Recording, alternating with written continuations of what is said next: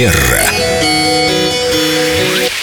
Мы рады приветствовать в студии прекрасную Викторию Акатьеву Костылеву, нашего специалиста по этикету. Сегодня, наверное, не будем касаться психологии. У нас есть две огромные темы. Как дарить подарки и как их получать.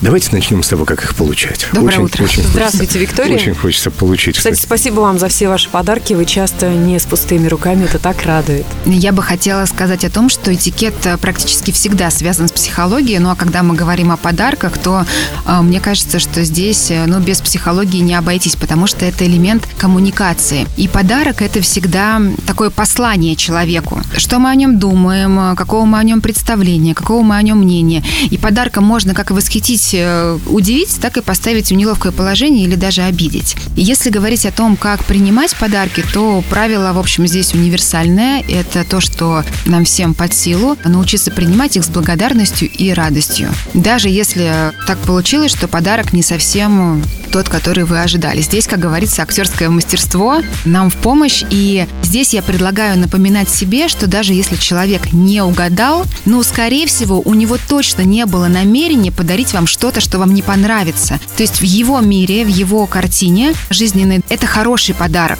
А то, что, ну, вот он вам по какой-то причине не подошел, ну, увы и ах, но он старался. Ну, я с детства помню, это дареному коню в зубы не смотрят. Мне всегда так говорили, когда То есть я в любом расстраивался. случае благодарим. В любом случае благодарим. Есть такие нюансы. Часто спрашивают, открывать ли подарки при всех или же сделать это уже дома самостоятельно. Все зависит от той ситуации, в которой мы находимся. Если, например, это свадьба, если много гостей, или если, возможно, такая ситуация, что гости приглашенные разные по статусу. Долгое время было принято правило, что мы открываем подарки, когда нам вручают, благодарим, восхищаемся, восторгаемся. Но надо понимать, что если, опять же, людей много, да, мы не имеем возможности каждый подарок развернуть, уделить этому время, поблагодарить дарящего, может еще возникнуть такая ситуация, что могут появиться, ну, вдруг так случилось, одинаковые подарки, такое бывает иногда, Да, казус. или разные очень сильно по статусу. И тогда тот, кто, например, не смог подарить дорогой подарок, может почувствовать себя неловко, увидев, например, какой-то подарок дорогой другого человека. Ну, иногда даритель на празднике среди прочих гостей говорит, открой мой подарок, я хочу, чтобы ты сделал это сейчас. Ты думаешь, там что-то особенное? Конечно, ты оглядываешься, что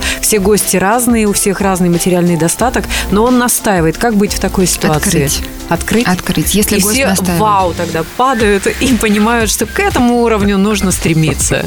Мы стараемся не поставить никого в неловкое положение, но если для человека очень важно, а если, например, вы идете там на день рождения в гости и понимаете, что, возможно, ваш подарок открывать не будут, вот здесь важный нюанс. Обязательно вложите визитную карточку или открытку с подписью, от кого этот подарок. С позиции действия человека, который принимает подарки, очень важным правилом хорошего тона является поблагодарить. То есть в течение трех дней после того, как этот подарок вручили. И он должен знать, кому звонить, кого благодарить и кому говорить прекрасные Это слова. очень важно, если открыли подарок дома. Да. да. Спасибо, Виктория. Приятных всем подарков.